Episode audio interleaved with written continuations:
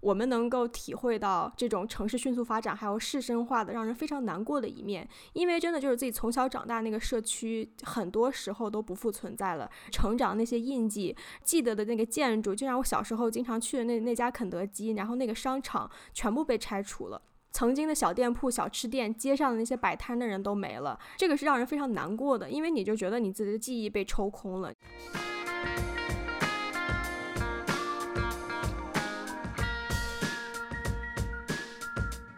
欢迎收听本期《小声喧哗》，我是主播 Easy。《小声喧哗》是一档由四个当代女性讨论欧美流行文化以及其背后复杂的文化社会现象的播客。如果你喜欢我们的节目，可以考虑使用文艺复兴式赞助模式给我们，直接去 Patreon 或者是阿发店上打钱。两个众筹平台链接我们会放在节目的文案中。呃，为了保证大家能够及时收到我们的播客，我们推荐大家使用泛用性播客客户端订阅我们的播客。以苹果播客为例，你可以打开苹果自带的播客客户端，选择资料库右上角点击编辑，并点击通过 URL 添加节目，粘贴我们的 RSS feed。RSS 链接已经放在了我们文案的最下方。今天和我在一起的还有主播 Afra，大家好，我是 Afra。对，以及我们这次节目请来了一位新的嘉宾，呃，他的名字叫 DK。DK，你来给大家打个招呼。大家好，我叫 DK，我现在是纽约工作的一名建筑师。然后对纽约的城市发展和历史有一些了解，很高兴来到这里。嗯，对，非常非常开心，今天我们请到了 D.K，因为我们今天要讲的这个片子和纽约的城市规划历史非常相关，它就是二零一九年出品的这样的一部侦探片吧，侦探黑色黑色电影片，呃是。由爱德华·诺顿执导的，就是我们大家非常熟悉的 Edward Norton。他不仅是这部电影的导演，而且也是主演。然后其他几位演员呢，我们也大家比较熟悉，比如说 Bruce Willis 和这个 Alec Baldwin。嗯嗯，然后简单来讲的话，其实这个片子它讲的是一个患有。抽动秽语综合症的一个侦探，就是主角 Edward Norton 演的这个 Lano，然后他的这个人生导师吧，以及他这个很好的一个朋友这样的一个人人物，呃，Frank 在影片的开头就惨遭了杀害，然后整个这个片子就是 Lano 他在寻找真相的这样的一个过程，然后在这期间发现了一个跟纽约市呃非常相关的一个非常大的一个阴谋吧，可以说，呃，我想先问一下，呃。我想先问一下阿弗尔，你在看完这部片子以后的你的第一感觉是什么？因为这个片子其实很长，它有一百四十四分钟，你是当时是怎么看的？嗯，我非常喜欢它，就是我刚看完的时候，我想起了。唐人街，唐人街其实也是一部黑色电影，是呃非常有名的导演罗曼波兰斯基呃所指导的。然后罗曼波兰斯基也是一个臭名昭著的一个性侵，就是被 Me Too 被揪出来的一个人，就是是一个一个恋童癖，就是他是个非常恶心的人，这个不说了。但是我立马能想到就是唐人街，因为呃 Motherless Brooklyn 这个电影就像是唐人街一样。嗯，它都是围绕一个男性私家侦探的个人调查展开，从一个非常非常小的一个线索，慢慢慢慢揭开一个谜底，然后去解构一个所谓的这种美国梦，或者是背后这种对于权力的一种挖掘。嗯，然后我非常喜欢这种一层一层铺开的感觉，然后以及里面所提到这种这种劳工阶级或者是弱势邻里，然后被。呃，有权有势的人，然后压迫啊，然后人们就是想要奋起抗争，然后但是就是上面那个人在挥斥方遒。我非常喜欢这种呈现这种社会暗面的这种电影。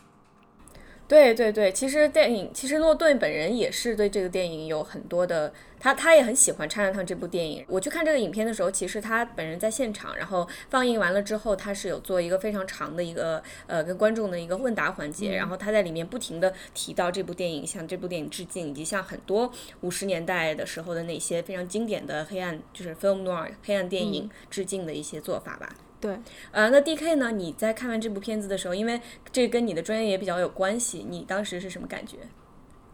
呃，我的感觉第一就是，它是从一个呃被这个城市发展所消极影响的这个角度来描写的。因为作为一名建筑师，当我们看到纽约城市里的很多高楼大厦以及说非常宏大的基础建设项目的时候，大家一般都不会去想说它背面的一些情况。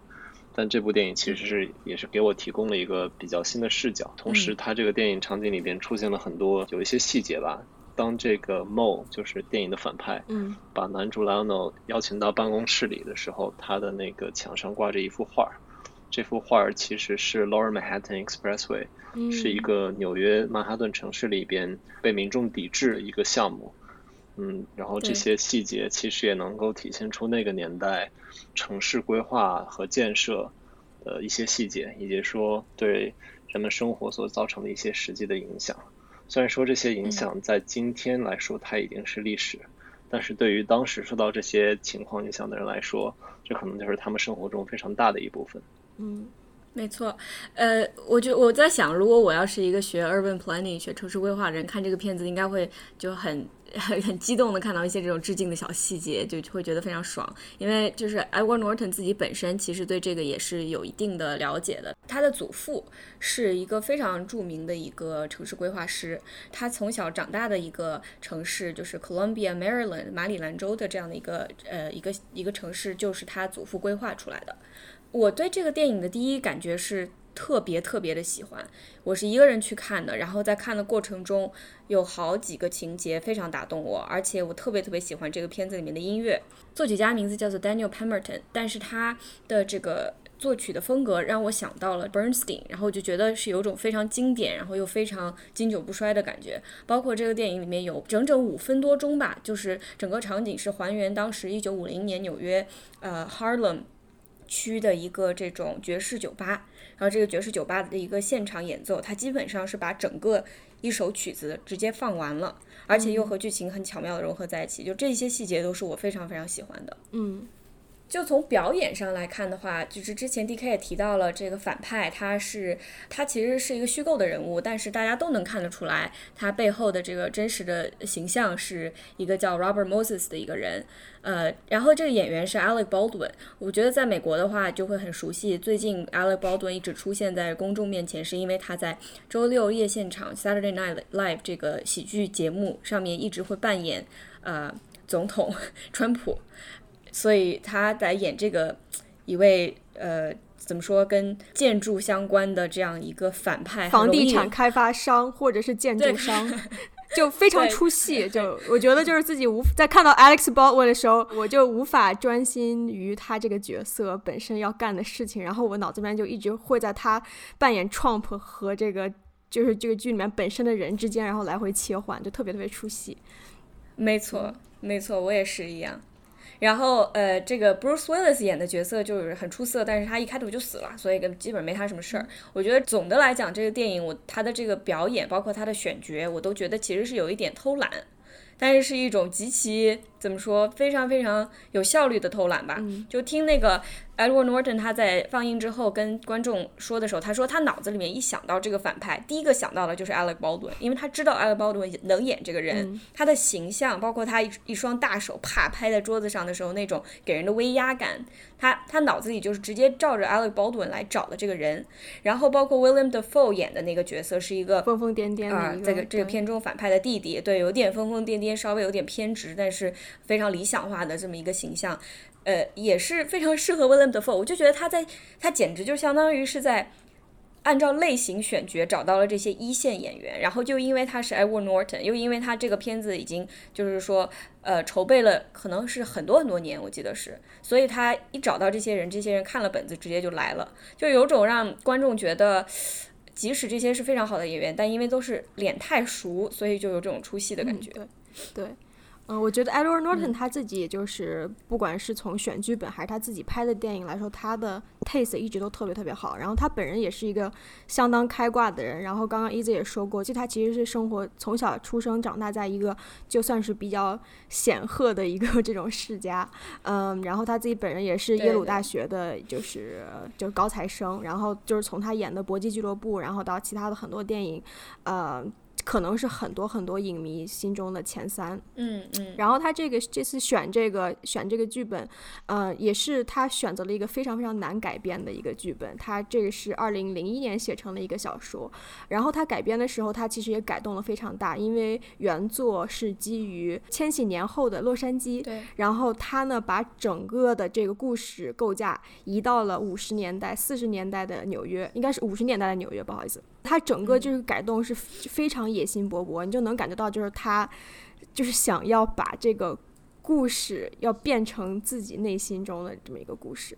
对，就好像一个人一一生只能拍一部电影的话，这一部就是 Edward Norton 的电影。说到诺顿不差钱，就是为什么他其实是一个隐藏的娱乐圈大佬。他现在开了一家数据分析公司，叫做 EDO。然后我自己就深入的查了一下这个 EDO 到底是干嘛的。然后他那个网站上就是冠冕堂皇写的是啊，这个公司的使命是使媒体行业的工作的人能够实现更高的业务效绩，同时也能使创意专业人士能够更有信心的执行工作。直白来说，它就是其实是一个。根据大数据，然后来分析就是电视广告的有效率的一个一个公司，然后它能够把这个电视广告变得更加有效，也就意味着说能让你更加有效的买买买，然后能更精准的打击到就是人们的一些购买的需求。所以就说诺顿他本身就是一个非常矛盾的一个人，然后他一方面在拍一个。不追求回报的、不追求票房的一个关于纽约五十年代这 anti gentrification 的一个呃非常有道德的一个电影，然后他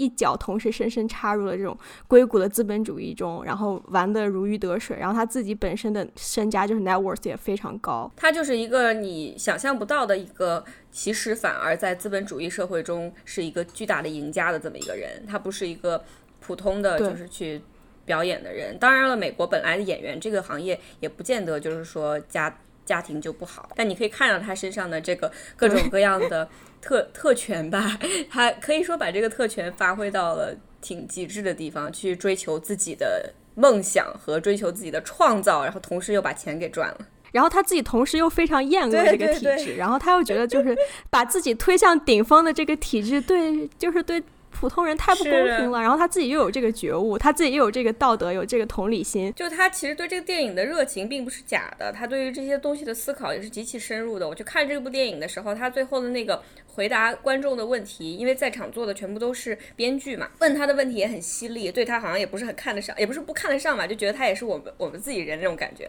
所以他就非常极力的想要证明自己的这些思考以及自己对这个电影的热情，然后他真的就叨逼叨叨逼叨叨逼叨就聊。了大概一个多小时，最后主持人把他赶走了，说：“呃，Norton，you you have to go，你你的下一场活动马上要开始了，你的助理的手都快挥断了。”然后于是他就站起来，一边穿着衣服一边继续讲，然后一边走到外面去。然后我跟他一起走出去的，我还问了他一个问题，然后他还回答了，然后他就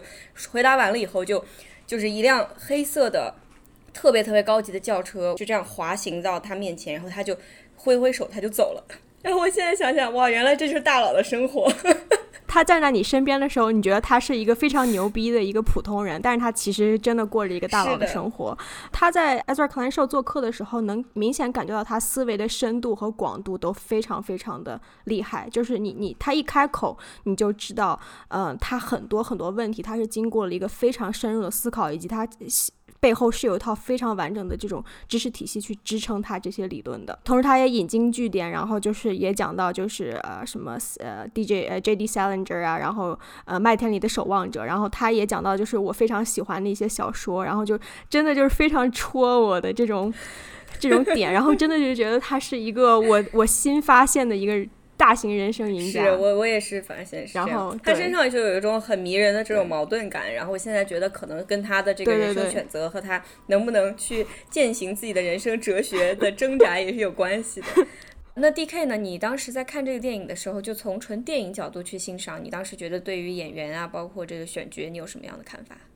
我觉得从选角和演员上来讲，也是一个非常形象、非常非常成功的一个情况。Alfra 有提到说。这个呃，Alec Baldwin 他其实啊也有扮演 Donald Trump，就是一个地产开发商。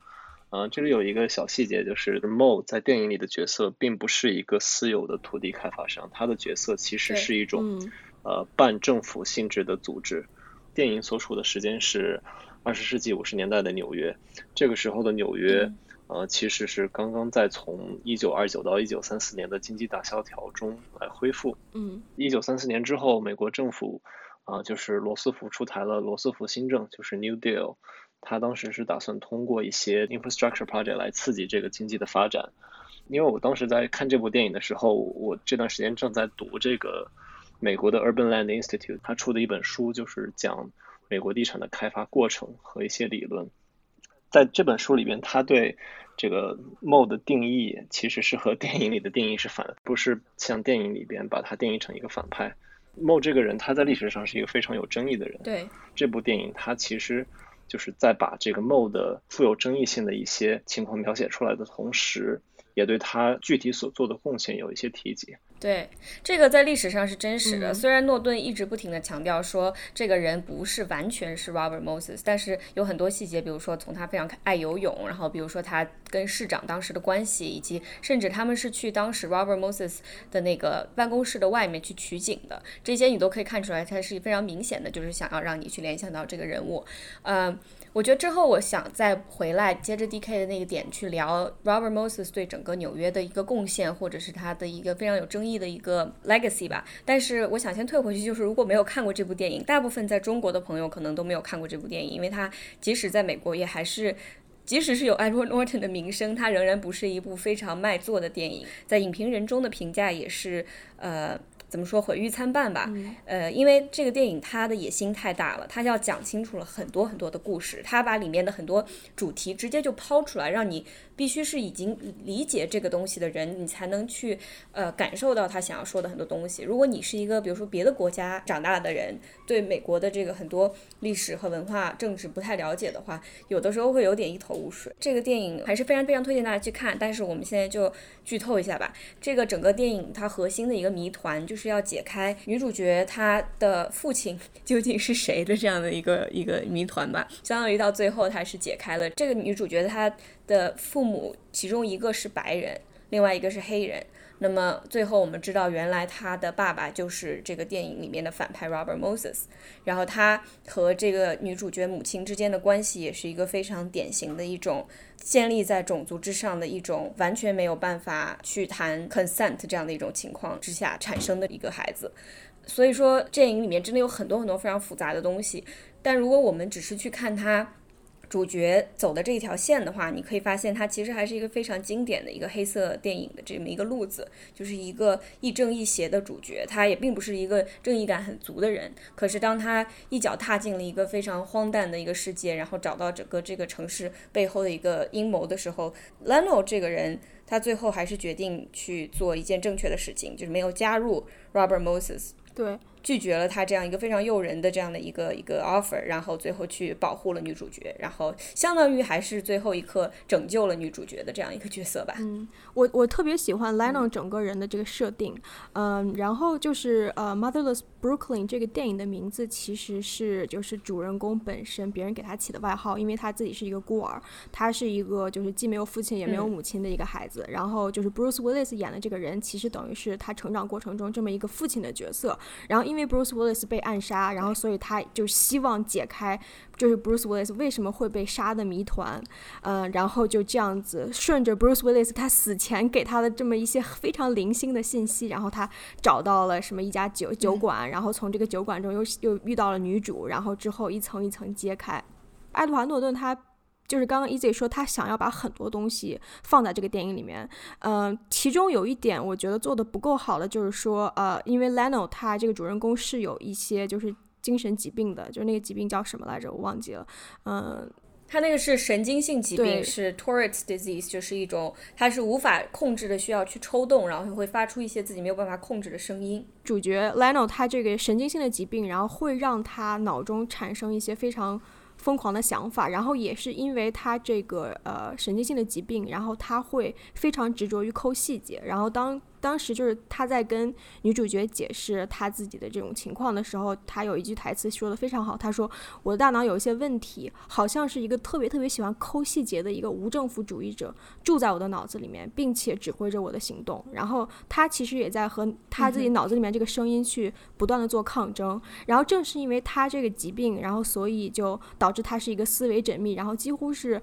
呃过目不忘的一个人。原著小说里面，就是虽然我没有看过，但是我听了就是。爱爱德华诺顿和那个 Ezra Klein 他做的一个博客里面就有讲到说，其实小说里面有大量的就是主人公内心的活动，这是一个从第一视角出发的一个电影。但是在影片中，其实因为电影语言有很多局限性，所以就是爱德华诺顿其实没有办法去演出来，就是主人公 Lionel 内心的非常非常多的一些想法，这是一个比较遗憾的地方。对对，就是补充一句，就是他得的这个病症，我在看这个电影之前，我自己在现实生活中遇到过一次。嗯就是我有一次打了一个 Uber，然后 Uber 司机是一个呃中国人，然后因为什么我记得了，就是因为他就是中国人的司机还挺少的，然后我上车了以后。呃，开了一段时间以后，他突然就叫了一声，哎，然后我就问他，哎，你有什么，就是是怎么回事儿？他也没回答我。然后过了一会儿，他又叫了一声，又过了一会儿又叫一声，然后这个声音是不断重复的。嗯然后我发现他有一些抽动的这样的一种一种情况，然后哎我当时觉得不知道是怎么回事，我就用手机查了一下，然后就查到哦，原来这是一种叫做 Tourette's disease。但是这个有意思的是，在一九五零年的纽约，这个病都还没有被发现，就是还没有还没有诊断，嗯所以 Leno 他根本不知道自己有什么问题，所以在一九九零年的书里面，他还明白自己是有这样的一个病症，可是，一九五零年的时候，他就觉得自己是个怪物，他的这种孤独和他的这种封闭就更加的更加的严重。对对对，我就觉得组成他这个主角个性的一部分，非常重要的一部分。对对对，我觉得要不我们就还是去聊这个这个电影为什么它和城市规划这么有关系吧。因为这个女主角是一个居住权益的一个活动家，那么她其实想要阻止的就是 Robert Moses 的这样的一个清除贫民窟的一个运动。其实确实历史上是有这个想要。清除纽约的很多贫民窟，他的这个说法是为了建更新更好的房子，但是实际上我们再回头去看的话，这些所谓的贫民窟很多都是一些其实非常非常 functional、非常有功能性的一些少数族裔居住的地方。呃，并不是我们想象中的这种，比如说满大街都是垃圾啊，然后房子都是空的，玻璃都是碎的这样的情况。嗯、然后这个片子讲的就是女主角，相当于她的这个草根的运动所触及到的权益，就是 Robert Moses 这样的一个想要按照自己的心情去呃建设整个纽约有巨大权力的这么一个人。我就是其实想从这里引申到就是就是 Laura 这个女主角的形象，嗯我非常喜欢她的一个形象的设定，她就是一个非常就五十年代六十年代非常典型的一个非常执着于草根运动，然后整天去抗议的一个非常先锋的一个女性，然后我也非常喜欢她。的好几幕就是讲她在酒吧里面呼风唤雨，然后就是和很多人都特别熟，然后对就是 Leno 他们之间的很多交往，就是 Laura 也是非常主动，这其实是已经打破了一些呃很多荧幕上女性的一些刻板印象，我觉得这是一个好的地方。这个角色有一些惊喜的点，然后但是也有一些让人失望的点。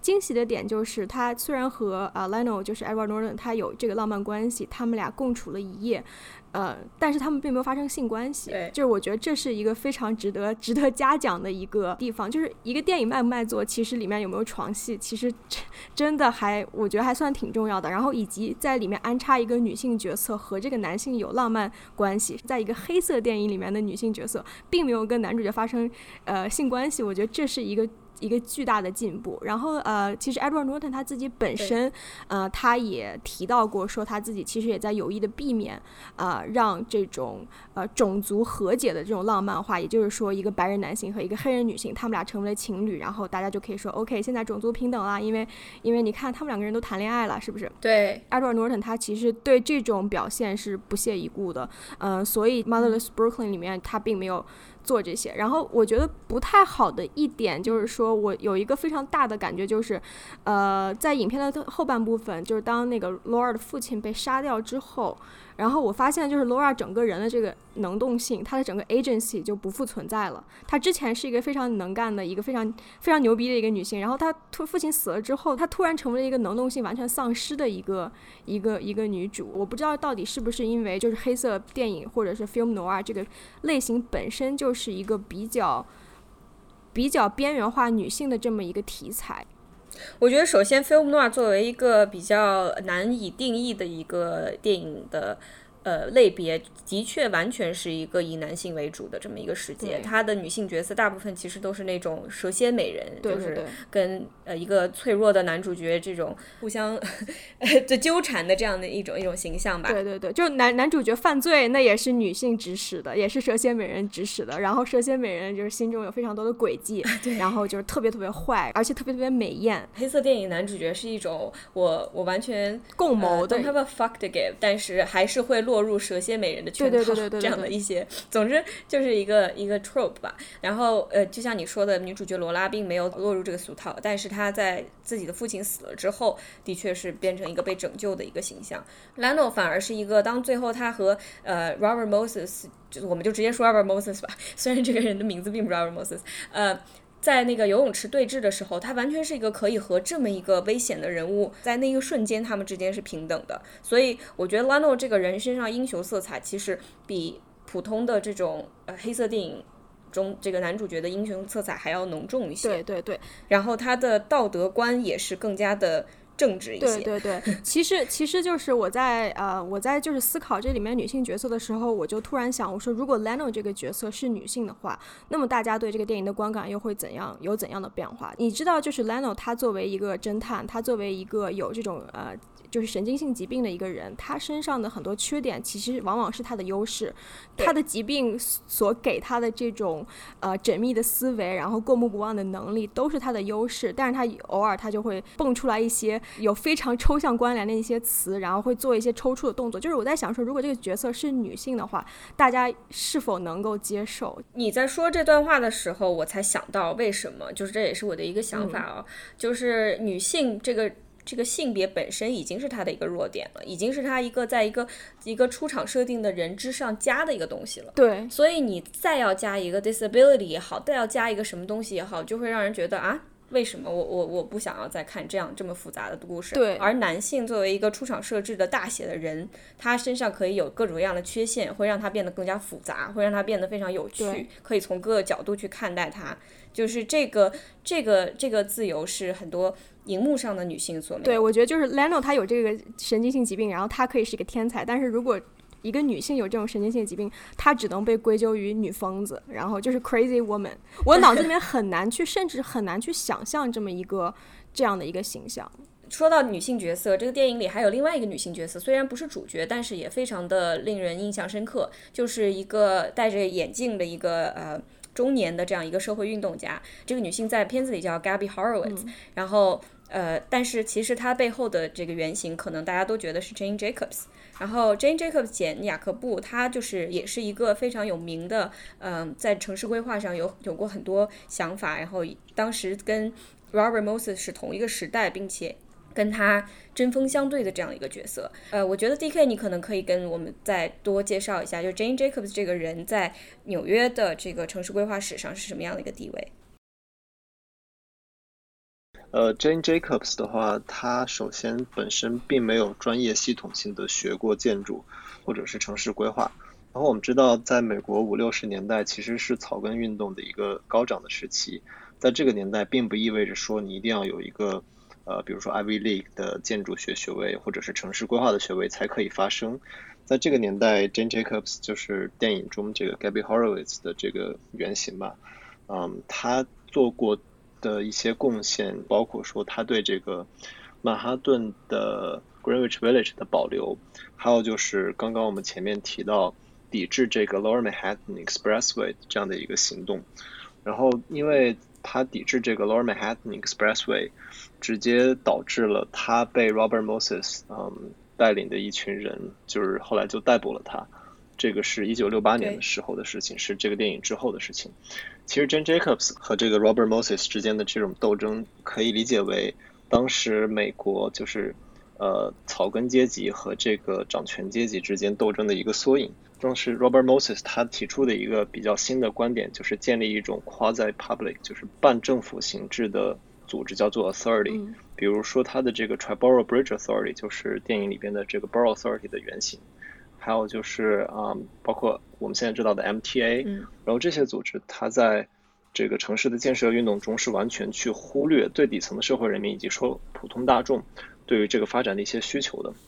举个例子来讲吧，当时这个刚刚提到很多次的这个 Lower Manhattan Expressway，我们可以管它叫 Lomax。当时全美国各个地方都在从这个 Rail Transit，就是铁路交通、轨道交通，转移到这个公路交通的一个时间。于是呢，美国人就开始疯狂的修建公路。然后我们现在知道，美国除了纽约等几个极少数城市之外，其他城市都是大力的依赖这个汽车作为一种交通工具的。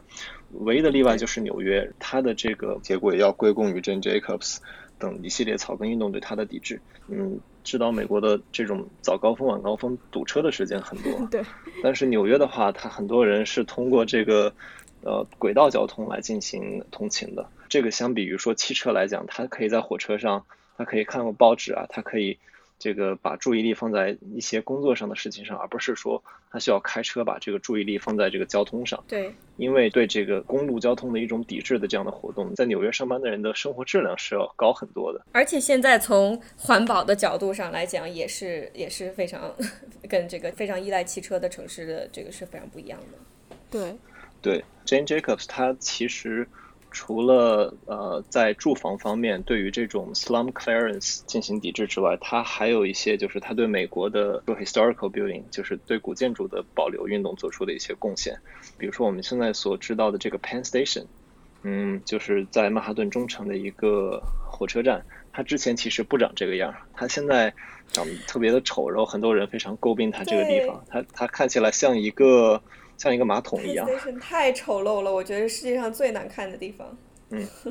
对，从这个 Google Maps 上看起来就像一个一个厕所一样的形状，但它但它之前其实是一个非常漂亮、非常美丽的一个呃古典的建筑的形式。嗯，然后当时就是因为这个汽车行业对于这个轨道交通的冲击。导致了当时 Pennsylvania Railroad Company 无法继续运行下去，他就不得不和一些私有的公司签合约。当时这个 Penn Station，他最后的一个接手他的就是 Madison Square Garden。Madison Square Garden 就说我我们让我们来把你们之前的这个非常漂亮的车站拆掉，把原来的车站按到了地下边，然后在原来位置的上方建立了一个圆形的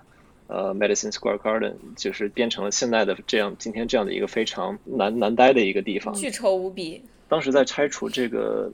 呃 historical Penn Station 的时候，Jane Jacobs 呃联名了很多美国其他的建筑师一起来抵制说对这个古建筑的拆除。但是当时在那个年代，美国并没有什么说保障这个古建筑不被拆除掉的法案。所以虽然当时纽约的民众甚至美国的很多人都极力的反对这个拆除 historical Penn Station 的一个提案，但是他最后还是因为呃。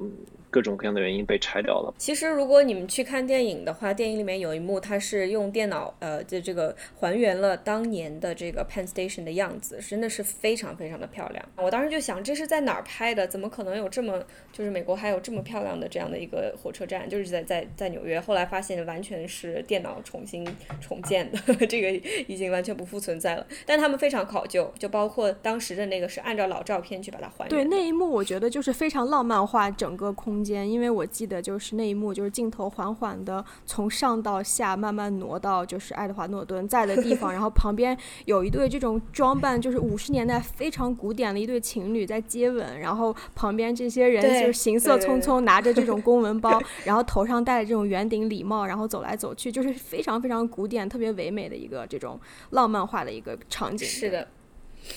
是的，是的，就我觉得有一个细节很好笑，就是当时那个诺顿去拍这个东西的时候，就像之前 T K 提到，他们非常考究，还跑去了这个当时真的在呃兰道尔岛，就是 Randall's Island 上面那个呃 Authority 它的原本的那个办公室，但他们只拍了外景，因为外景就外面那个。那个建筑还是很漂亮的，那样一个大大的石石形的建筑。但是你进到里面去以后，就是有点像你能想象的美国最丑的那种办公楼。当时他们一走进去，就是那种非常低的这个房顶呀，然后那种白炽灯啊，那个那个呃，摄影师是一个非常著名的摄影师，他当时直接就就说：“求求你了，千万不要让我在这儿拍任何的东西。”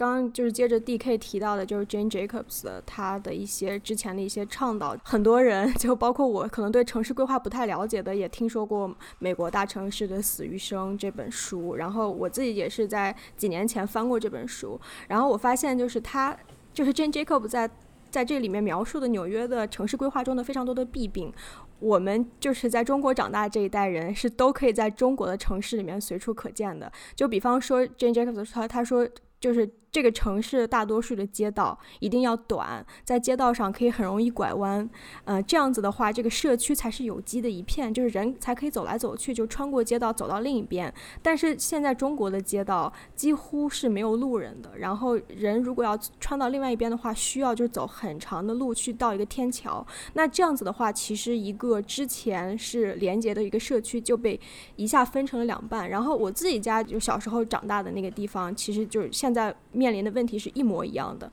这一点其实是 Jane Jacobs 在美国大城市的死与生里边提到很重要的一点，就是城市的生活性。因为当时在那个年代，Robert Moses 他所倡导的就是以公路为主的交通形式。这个这种形式其实在中国的规划上也有很多的上演，但是在美国逐渐大家的意识到说这个情况它所带来的弊端。举个例子吧，就是大家如果说在纽约生活过一段时间，都应该知道纽约和其他地方最大的差别就是纽约人基本都是坐地铁，然后加走路。这个很这个非常的健康。就纽约的人，大家在街上走，经常看起来，我觉得可能是我的一个个人的感觉，但我感觉纽约的人看起来比其他的地方人更苗条一些，可能是因为经常走路的方式。原来不是 Equinox，我还以为是因为 Equinox。对对，再一个就是呃，大家在走路的时候，就是还是说开车的那个例子。开车的时候，其实很多时候注意力要放在交通上，甚至很多时候 road rage 什么的，心里有一股气，而且可能看到一些东西的时候，也不能停下来去买，因为开车嘛就很不方便，要停车什么的，还要去这个变道啊什么的。但是在对于一个纽约人来讲，这个就是不同的。你在街上走，你可以一边走一边看街边的橱窗。曼哈顿就是一个非常大的一个 mall，很多时候就是大家在 SOHO 街上走一走，这个不留神儿。这个钱包就空了，对吧？就很多时候就是，就是它这种城市规划，一方面是对于个人的体验来说比较好，另一方面其实对于城市的商业和零售也是一种非常成功的形式。这种小街区，这种适合走路的形式。嗯，还有一个就是公路交通的弊端。Jane Jacobs 在这本书里提到一个概念，叫做真空区域。因为美国的城市，它其实在发展过程中经历了中心化，就是 centralization。然后再一个就是郊区化，或者说去中心化，叫 decentralization。然后 Robert Moses 他其实是在这个 decentralization，他是代表的是哪一类型的人？这个去中心化其实指的就是说让人们在城市里上班，然后在这个相对远一点的郊区，就是风景非常好、自然环境非常好的 suburb 里生活。然后在那个年代，因为大家对于女性的这个定义，嗯，就是一个家庭主妇，就是一个 housewife 的定义。然后那个年代，呃，人们这种偏执的 stereotype 会导致很多的美国女性，呃，他都会在郊区的房子里，没有什么事情可做，也不能够说在职业上。按照自己的想法来发展，是一个问题非常多的一个情况。另一个角度来讲，就是它在城市和郊区之间这一块地方，Jane Jacobs 把它叫做真空区域，就是我们可以理解为通俗的理解为城乡结合部。这些地方就是它既没有说城市里这样的这么多的工作机会，也没有说郊区这样的好的环境，它就是属于一块人们在这个开车穿梭于郊区和城市之间被遗忘的区域。这个地方往往就是聚集了大量的这个。少数少数族裔和这个低收入人群，然后所以说就是在城市扩张的过程中，这一群人就是我们电影中所也能够看到吧，就是这一群人他们的观点，他们的这些想法是非常不被人尊重的。Jane Jacobs 就是在。呃，为这群人发声。嗯，我想要给你们讲一个故事，就是我来纽约的第一年，我是来上研究生的。然后哥伦比亚大学它是在美国的上西区，可以说是在九十在一百多街那个地方，就几乎只有一个大学，其他没什么特别好玩的东西。但是这个这个新闻学院它有一门课，它把这些全世界各地跑过来学上学的学生，直接把你给你指定一个纽约的某几个街区，你要花。整整三个月的时间，走遍这些地方的大街小巷，然后跟这些邻居去聊天，跟这些商家去聊天。你要变成这个地方的人，然后你要写关于这个地方的人想看的故事。那你想，我是当时是在北京，北京工作完一年跑过来这里，没有在纽约住过。然后我拿到的指派的街区，一个是 Red Hook，一个是 Carroll Gardens，另外一个是 Gowanus。好，就这三个地方。我当时非常幼稚，我就拿 Google Map 查了一下，我想，好，我下了地铁，我就可以从这儿一路走，把这三个街区全部走一遍，就找一条路走一遍。我就我就理解这个地方，然后我就去了，你知道吗？我下了地铁以后，我在我在什么地方？在 Carroll Gardens。Carroll Garden 特别漂亮，就是我们在这个电影里你也能看见的那种砖房建筑，就是比较古老的那种，保存特别好的这种特别漂亮的小楼。然后有这个很天主教堂，然后一进去就感觉是一个意大利移民以前住的，现在变成一个很有钱的这么一个地方。然后我想，哎，在这儿走路很开心啊，我就接着接着走。我想走到更远的地方，那个叫 Red Hook 的一个社区的公园。这下好了，走着走着走着遇到一个天桥，这个天桥就是著名的，就是 Q QBE 对吧？就是 Queens Brooklyn 连接的这样一个巨大的这样一个 Expressway，就是 Robert Moses 建的。这个天桥它把这个漂亮的街区和另外一个街区完全隔开。我在穿过这个街天桥底下的时候，我就觉得我随时都可能被杀掉了，因为这个地方就是一个人都没有，然后全是杂草，墙上全部都是涂鸦。然后我走的时候，我就觉得不安全，因为边上没有人，这跟我印象中纽约完全不一样。然后我接着走。就是硬着头皮穿过了这个小天桥，到了另外一边，就发现这是完全另外一个世界。就是这个地方的房子变破了，街道变脏了，然后再往里面走，发现是大片大片的这个 public housing，就是纽约的这种集中的给这个低收入人群用住着的这样的一种楼房筒子楼。然后走到那个小公园以后，发现当时有个烧烤，烧烤的全部都是这个筒子楼里面的居民，基本上全部都是非裔。然后我才意识到，原来就这一个天桥隔开了整个两个社区。然后我当时根本就没有想这背后的原因是什么。但是后来我在这个整个这一大片三个社区不停地转的时候，我意识到，当时这个 QBE 他是故意要把 Red Hook 的人留在 Red Hook 的。直到今天，就 Red Hook 已经经历了市深化，可是还是有美国最大的这个呃 public housing 之一。然后。那个地方地铁是通不到的，那个地方下了地铁以后还要坐一个公交车才能到那些人住的地方，就是它的这个城市规划是脑中是和种族的分隔是种族分离，其实是完全是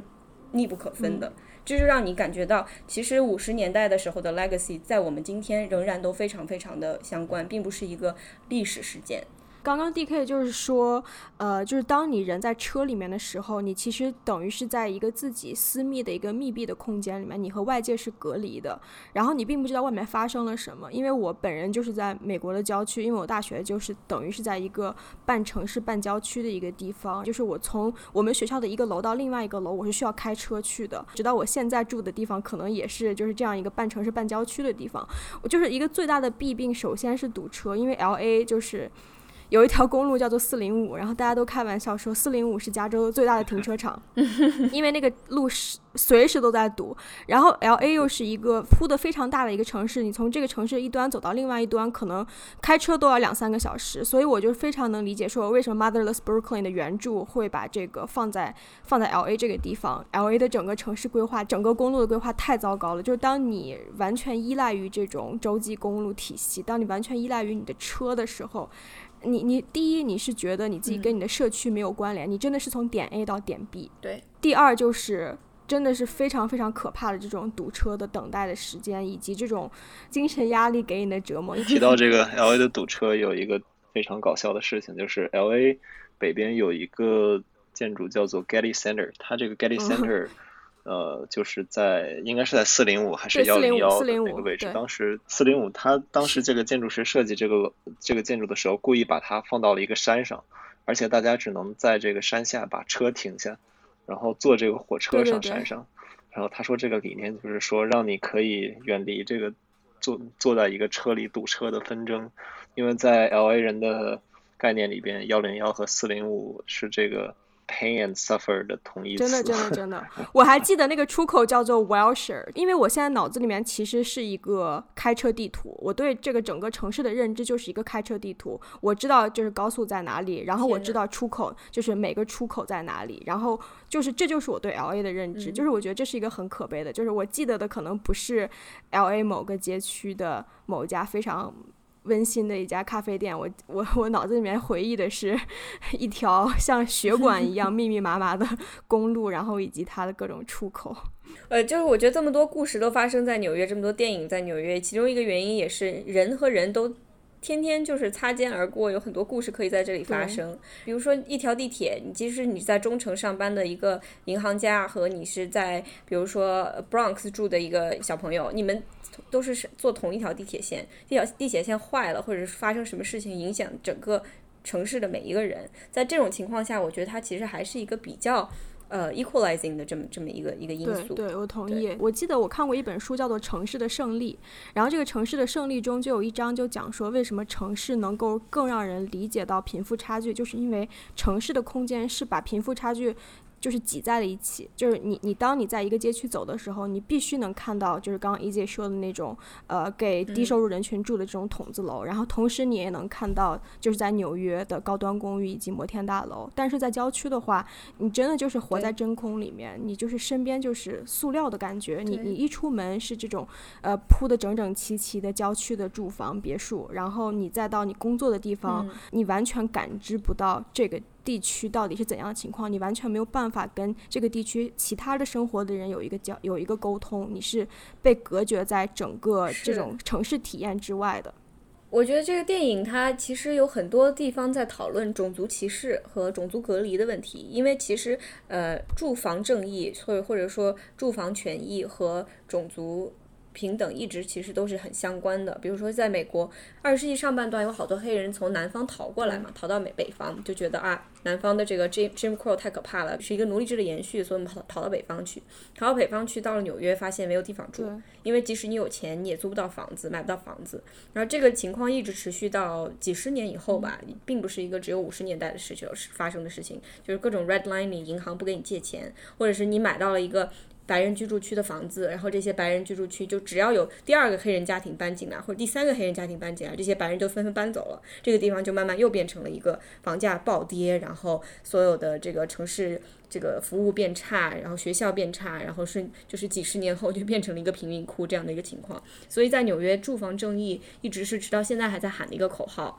然后一直包括。像纽约市这样的地方，呃，就即使我们说了这么多，它为什么在很多地方优于美国的其他大城市，也非常明显。你可以看到，就是呃，有钱的人和没有钱的人之间是有一个看不见的一个鸿沟的。然后他们的学区就是也是完全不一样的，即使只隔一条街，他们小孩上的学校是完全不一样的。然后像在纽约这样的地方，我们可以说周围的自由派很多吧，但是在这个教育啊，还有在这个住房正义上面。反而是这些所谓的这种 liberal leaning 的这些人，他们也仍然在固守着现在的这样的一些呃现状吧。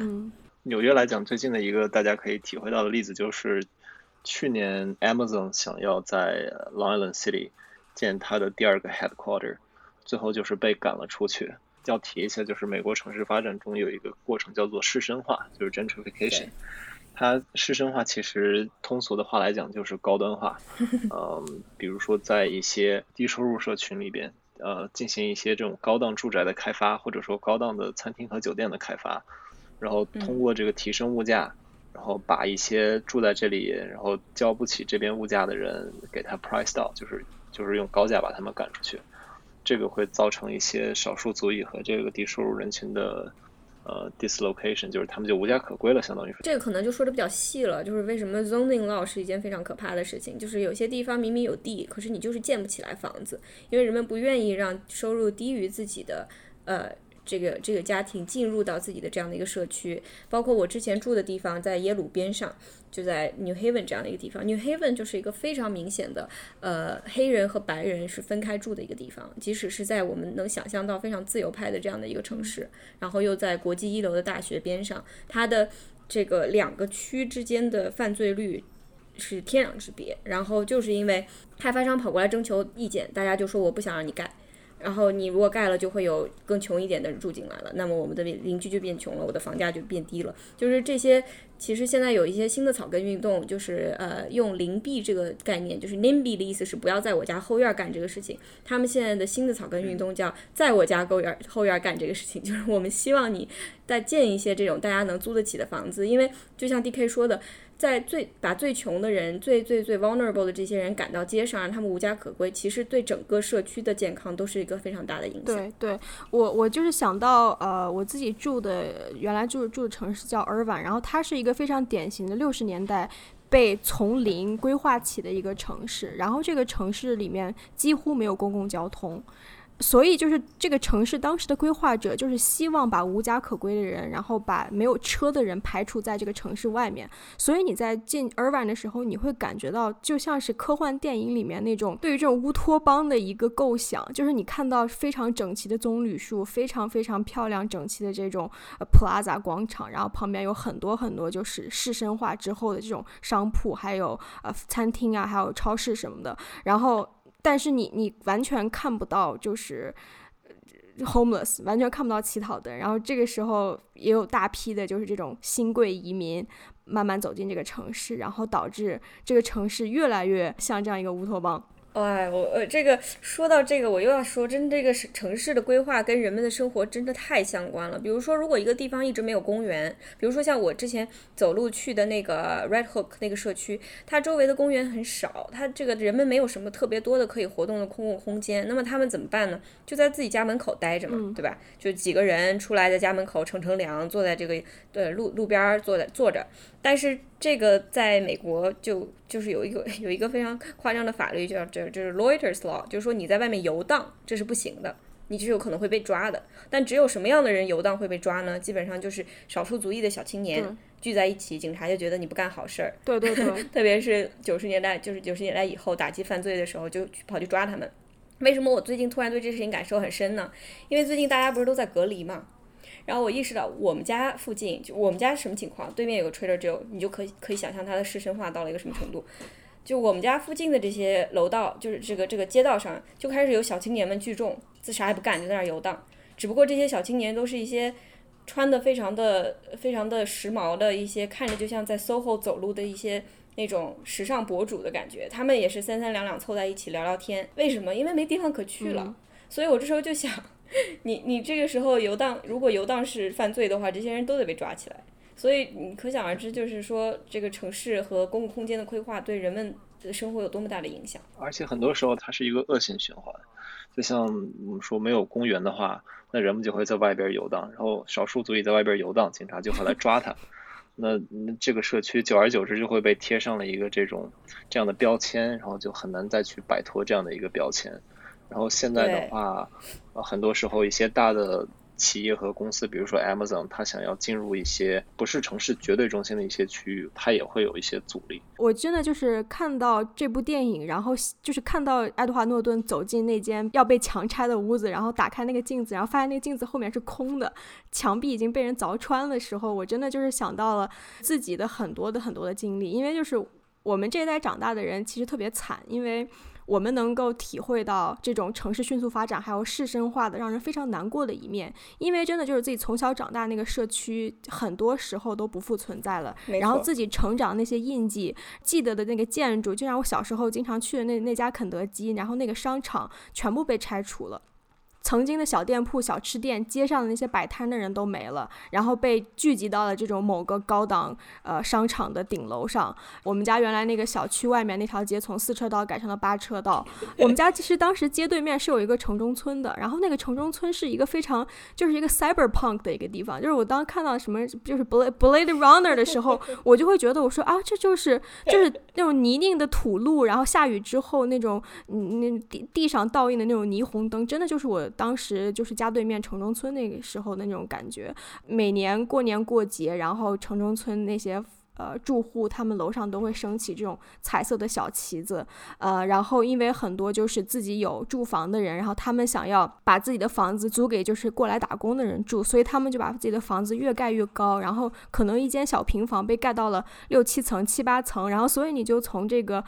就是这个走道穿过的时候，你往天上一看，就是一条细细的天空，然后整个的感觉就特别 cyberpunk，一个很魔幻的感觉，嗯，然后里面有什么黑网吧，然后有。什么按摩店，然后就是当时你能想象的，对于这个城市的一些神奇的想象，你都能把它安排到这个空间里面。呃，但是现在这个地方已经完全没有了。就是我经常我我需要当时去初中，我骑车子去上学的时候经过那条路，呃，然后路旁边的所有的建筑，包括我的小学，全部被拆除了。这个是让人非常难过的，因为你就觉得你自己的记记忆被抽空了，你没有办法去。